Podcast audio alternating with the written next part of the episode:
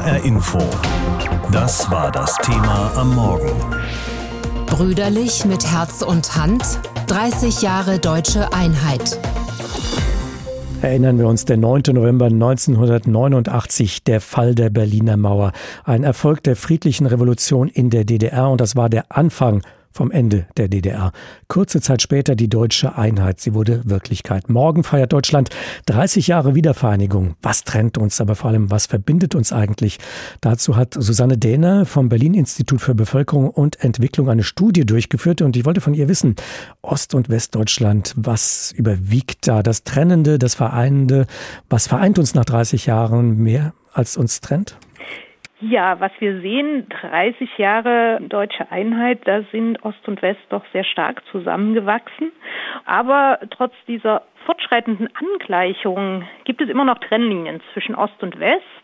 Aber was wir gleichzeitig auch sehen, ist, dass diese immer mehr überlagert werden zwischen Unterschieden zwischen Stadt und Land oder zwischen prosperierenden und strukturschwachen Regionen. Das heißt, wenn ich Sie richtig verstehe, dass das prosperierende Regionen in Ostdeutschland sein können und in Westdeutschland, die viel gemein haben, aber auch abgehängte Regionen im Westen wie im Osten? Genau. Nehmen wir ähm, die Bevölkerungsentwicklung. Da haben wir eine Stadt wie Leipzig, ist die Stadt, die deutschlandweit von allen 401 Kreisen und kreisfreien Städten am stärksten wächst. Stärker als München, stärker als Köln zum Beispiel. Und gleichzeitig aber nicht weit von Leipzig entfernt ähm, finden wir die ländlichen Regionen, die deutschlandweit tatsächlich am meisten Einwohner schon verlieren und auch in Zukunft verlieren werden. Aber zunehmend finden wir halt auch in Westdeutschland ländliche Regionen, die Einwohner einbüßen. Vier von zehn Ostdeutschen, so heißt es, haben das Gefühl, Bürger zweiter Klasse zu sein. Woher kommt dieses Gefühl? Ja, dieses Gefühl kommt, glaube ich, noch immer oder hat immer noch Bestand, weil viele die harten Jahre der Nachwendezeit auch noch erlebt haben. Biografien äh, haben sich komplett verändert.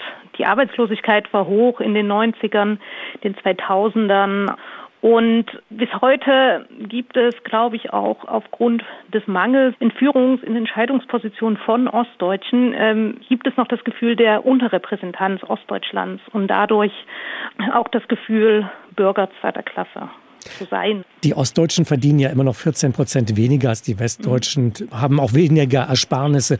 Trägt das vielleicht auch zu diesem Gefühl bei, nicht dazu zu gehören?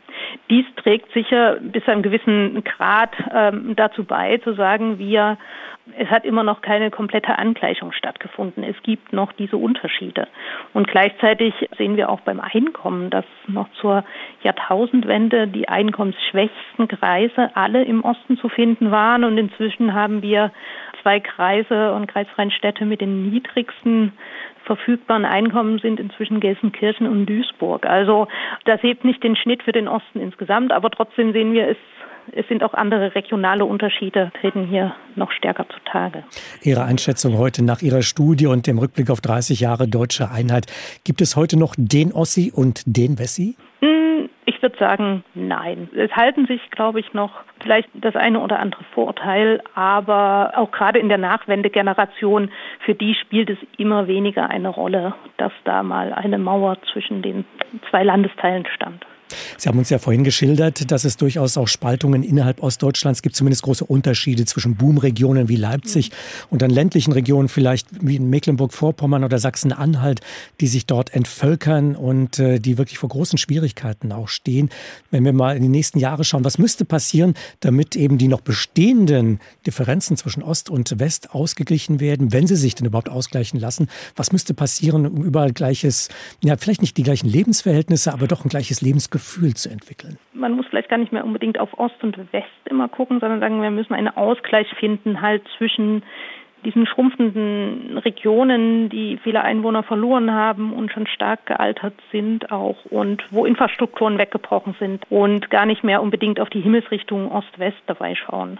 Sie hatten einige Punkte genannt, äh, wo sich Ostdeutsche immer noch abgehängt fühlen. Muss da auch noch etwas getan werden oder wird die Zeit, wird die natürliche Entwicklung darüber hinweggehen, dass irgendwann eben diese Unterschiede nicht mehr sichtbar sein werden, dass eben auch Führungspersönlichkeiten aus dem Osten eine wichtige Rolle spielen in großen Unternehmen? Ich denke, das ist auch eine Frage der Zeit, aber die Ostdeutschen fühlen sich oft genau noch nicht stark genug repräsentiert. Aber ich denke auch, wenn eine Generation nachwächst, für die das immer weniger eine Rolle spielt, wird diese Generation auch immer mehr die Führungspositionen einnehmen und vielleicht spielt dann irgendwann tatsächlich nicht mehr unbedingt die Rolle, ob aus Ost oder West. Glauben Sie, dass wir in zehn Jahren noch einen Ostbeauftragten der deutschen Bundesregierung haben werden? Oh, ähm,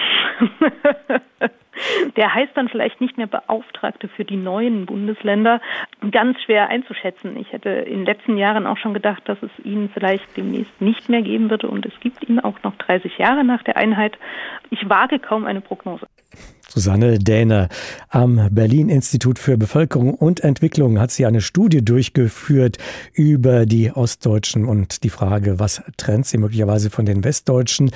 Ja, sie hat eine solche Studie durchgeführt, vor allem mit Blick auf Ostdeutschland. Die Ostdeutschen nutzten ja nach dem 9. November 1989, nach dem Mauerfall, schnell ihre neue Freiheit und erkundeten den Westen. Was aber weiß der Westen eigentlich über den Osten? Jim Bob Nikschas ist dieser Frage nachgegangen. Die deutsche Einheit, eine Einbahnstraße, diesen Eindruck hat zumindest manchmal Jan Korte, Bundestagsabgeordneter der Linken. Geboren im tiefsten Westen in Osnabrück hat er seinen Wahlkreis in Sachsen-Anhalt. In seinem Anglerverein in Bitterfeld hat er schon des Öfteren bemerkt, dass die sich sehr gut im Westen auskennen, also auch oft alle schon da gewesen sind. Und wenn ich bei der Westverwandtschaft bin, äh, findest du dort immer noch reihenweise Leute, die noch nie da gewesen, die extrem wenig wissen über die Entwicklung dort. Sind die Westdeutschen also ignorant? Das glaubt Linken-Abgeordnete Karen Ley nicht. Sie ist im rheinland-pfälzischen Neuwied aufgewachsen und dann in den Osten gezogen. Jetzt vertritt sie die Menschen aus dem Wahlkreis Bautzen im Bundestag. Sie sagt, den Menschen im Westen wurde nie richtig kommuniziert, welche positiven Aspekte aus dem Osten in die Einheit hätten einfließen können. Ich denke beispielsweise an solche Sachen wie ein flächendeckendes Netz von Kindertagesstätten, von Gemeinschaftsschulen, Gleichberechtigung von Frauen, öffentliche Infrastruktur. Das waren ja Dinge, die viele Ostdeutsche geschätzt haben. Das sind Dinge, über die wir heute, 30 Jahre nach der Wende, im gesamten Land diskutieren. Die Fehler liegen also offenbar in der Vergangenheit. Doch auch in der Gegenwart gibt es Nachholbedarf beim Thema Einheit. Das spürt Jan Korte ziemlich häufig bei seinen Besuchen in der westdeutschen Heimat, wenn die immer gleichen Fragen nach seiner Arbeit im Osten kommen. Warum wählen die da so? Äh, äh, sind die wirklich äh, frustriert und so weiter und so fort? Und das fällt natürlich schon auf, dass gar nicht äh, direkt mal gefragt wird, äh, was ist da eigentlich gut? Was haben die da eigentlich durchgemacht? Wie haben die das äh, erlebt und verarbeitet? Das ist natürlich etwas, worüber man eigentlich viel mehr in Austausch kommen müsste. Mehr Austausch, aber auch mehr Gerechtigkeit braucht es für ein besseres Verständnis zwischen West und Ost. Da sind sich Jan Korte und Karen Ley einig. Die Firma Bautzner Senf zum Beispiel hat ihren Sitz inzwischen im Westen und zahlt dort auch deutlich besser. Die Beschäftigten in der Bautzner Firma verdienen für die gleiche Arbeit 800 Euro weniger im Monat. Und das empfinden einfach viele Leute als eine Demütigung. Und das wäre hier ein guter Ansatz, zum Beispiel auch für westdeutsche Kolleginnen und Kollegen, sich solidarisch zu zeigen und vielleicht darüber auch ein Stück Einheit herzustellen. Aktiv aufeinander zugehen. Genau das hat ausgerechnet die Corona-Krise, in der Abstand doch am meisten zählt, in diesem Jahr zwischen West und Ost bewirkt. Viele Westdeutsche fanden im vergangenen Sommerurlaub erstmals ihren Weg in die neuen Bundesländer, hat auch Jan Korte positiv bemerkt. Da ist richtig was los und äh, man hört es ja auch, also es war unüberhörbar Wessis aus Baden-Württemberg zum Beispiel. Äh, ich glaube, dass da natürlich jetzt äh, viele Leute aus dem Westen da viel mehr kennengelernt haben. Das ist ja auch schön. Im Sommerurlaub zur deutschen Einheit Vielleicht nicht das Allheilmittel, aber dennoch ein wichtiger Schritt, wenn Westdeutsche den Osten endlich für sich entdecken. Nach 30 Jahren wird's Zeit. Vor 30 Jahren feierte Deutschland die Wiedervereinigung. Die DDR trat der Bundesrepublik Deutschland bei. Endlich war die deutsche Teilung Vergangenheit, so empfanden das damals viele Menschen.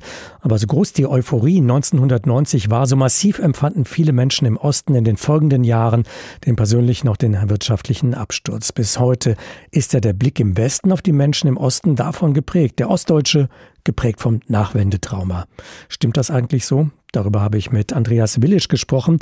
Er gilt vielen als ein Vertreter einer neuen Bürgerbewegung im Osten. Er ist Leiter des Thünen-Instituts für Regionalentwicklung. Und ich wollte von ihm wissen, wenn es um die Menschen in Ostdeutschland geht, ist seit Jahrzehnten immer wieder von Wut und von Enttäuschung die Rede. Ist das wirklich immer noch so oder kommt uns das oft nur so vor, wenn mal wieder über eine Pegida-Demonstration berichtet wird? Nein, es ist tatsächlich immer noch so. Wut und Enttäuschung sind immer noch da aber die Menschen gehen sehr, sehr verschieden damit um. Lange haben sich viele zurückgezogen aus der Politik, aus der Öffentlichkeit, aus der Gestaltung ihres Gemeinwesens. Es gab Zeiten, da konnten, was weiß ich, die lokalen Parlamente hier, also die Gemeinderäte, die Stadträte gar nicht mehr genug Kandidaten finden, es haben sich keine Bürgermeister gefunden. Und andere treibt es nun seit gut, was weiß ich, zehn Jahren auf die Straße und wieder andere fangen an, in ihrem Umfeld Dinge zu bewegen, die unter den Nägeln brennen.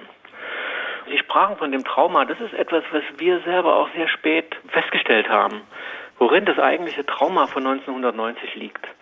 In dem Jahr, in dem die Menschen in Ostdeutschland die größte, sage ich mal, Freiheit erreicht haben, also sie haben dieses Regime gestürzt, waren unglaublich stolz, konnten reisen.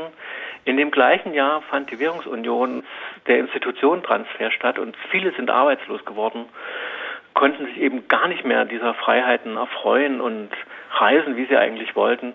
Und das war eine sehr, sehr schizophrene Situation. Und mit dieser Situation, mit diesem Trauma sind die Leute allein gelassen worden. Das hat Spuren hinterlassen, Folgen bis heute. Sie vertreten jetzt, wie Sie sagen, die Leisen im Land, die sich für das Land engagieren, eine Art neue Bürgerbewegung vertreten. Was ist das für eine neue Bürgerbewegung? Das ist eine Bürgerbewegung, würde ich sagen, der Vielfalt und der Unterschiede. Die Leute eint in gewisser Weise ein ähnlicher Blick auf das, was wir vielleicht Vorortgesellschaft nennen würden, auf die Probleme, die angegangen werden müssen. Vielfalt heißt, dass die Leute aus ganz unterschiedlichen Milieus kommen.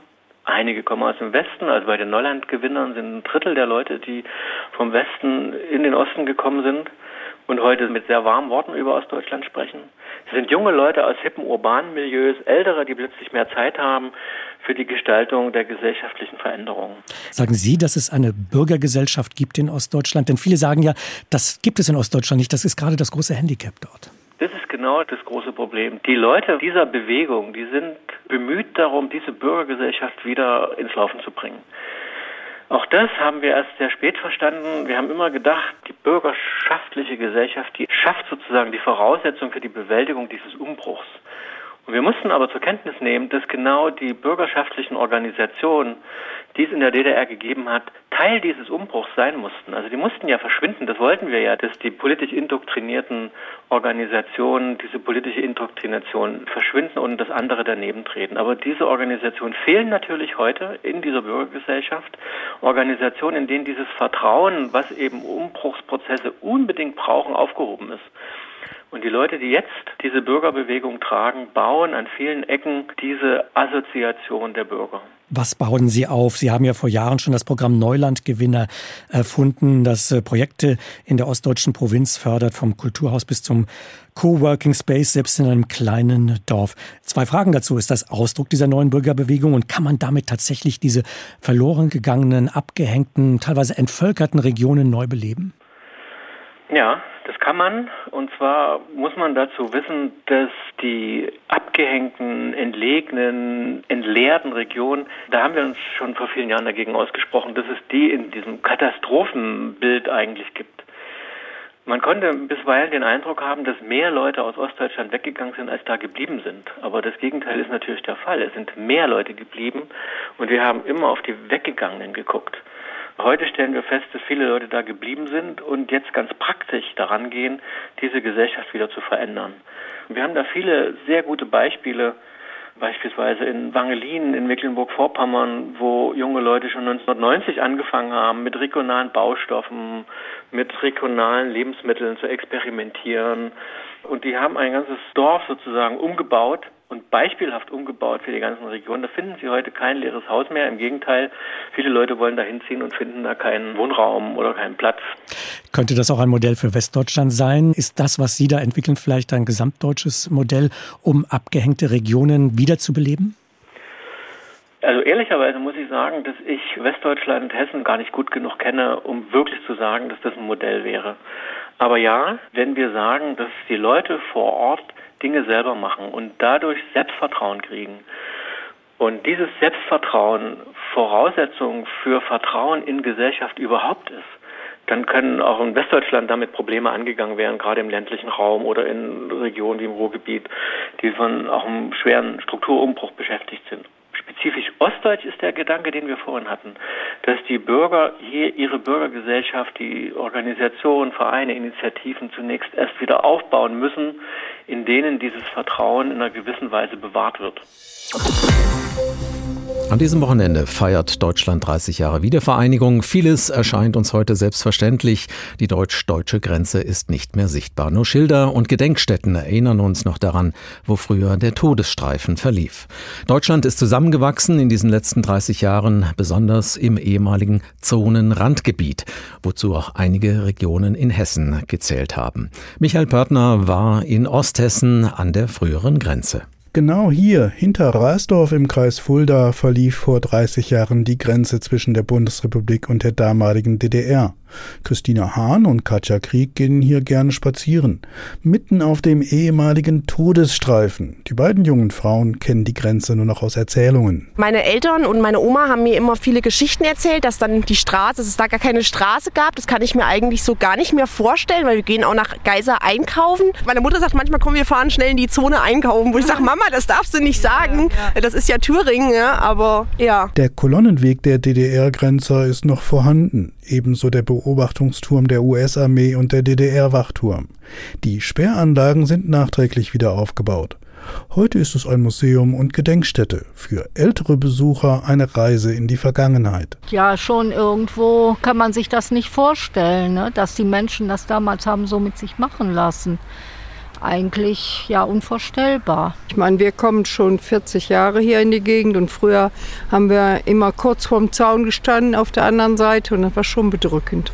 Es ist schon gut, dass man jetzt, dass es ein Ende hat. Über die Geschichte ist Gras gewachsen, buchstäblich. Die Grenze ist heute ein Naturschutzgebiet. Die Osthessen können ungehindert in den Nachbarort Geisa nach Thüringen reisen und umgekehrt. Beide Ortskerne erscheinen auf den ersten Blick verträumt. Gibt es noch die Mauer in den Köpfen? Der Rasdorfer Bürgermeister Jürgen Hahn sieht mehr Gemeinsamkeiten als Unterschiede. Also hier in unserem Bereich würde ich sagen, ist das weg. In Rasdorf arbeiten so viele Menschen aus Thüringen und es ist umgekehrt, war nicht ganz so viele, aber trotzdem äh, arbeiten genügend Rasdorfer auch in, in Thüringen. Und da ist das, glaube ich, kein Thema mehr. 30 Jahre nach der Einheit hat Rasdorf etwas mehr als 1500 Einwohner, Geiser fünfmal so viel. Beide arbeiten touristisch eng zusammen. Vor Corona lockte das Grenzmuseum Point Alpha 80.000 Besucher im Jahr in die Region. Historiker Arndt Machelit vom Grenzmuseum wundert sich nicht über den ganz normalen Alltag im ehemaligen Grenzgebiet. Die Gebiete Fulda, Geiser sind auch sehr stark wirtschaftlich und sozial zusammengewachsen. Gerade hier im Geiseramt besteht hier seit Jahrhunderten auch eine sehr enge Verbindung, kulturelle Verbindung zum Fuldaer Raum. Das hat sich sehr schnell nach der Grenzöffnung äh, wieder etabliert. Deswegen denke ich mal, dass hier in der Gegend die Mauer in den Köpfen doch größtenteils verschwunden ist. Es mag anders aussehen in Teilen Deutschlands, je weiter man von der Grenze sich entfernt. Aber ich denke mal, hier bei uns in der Region hat sich das größtenteils erledigt. Zumindest im ehemaligen Grenzgebiet zwischen Hessen und Thüringen scheint nach drei Jahrzehnten zusammengewachsen, was zusammengehört. HR Info. Das Thema. Wer es hört, hat mehr zu sagen.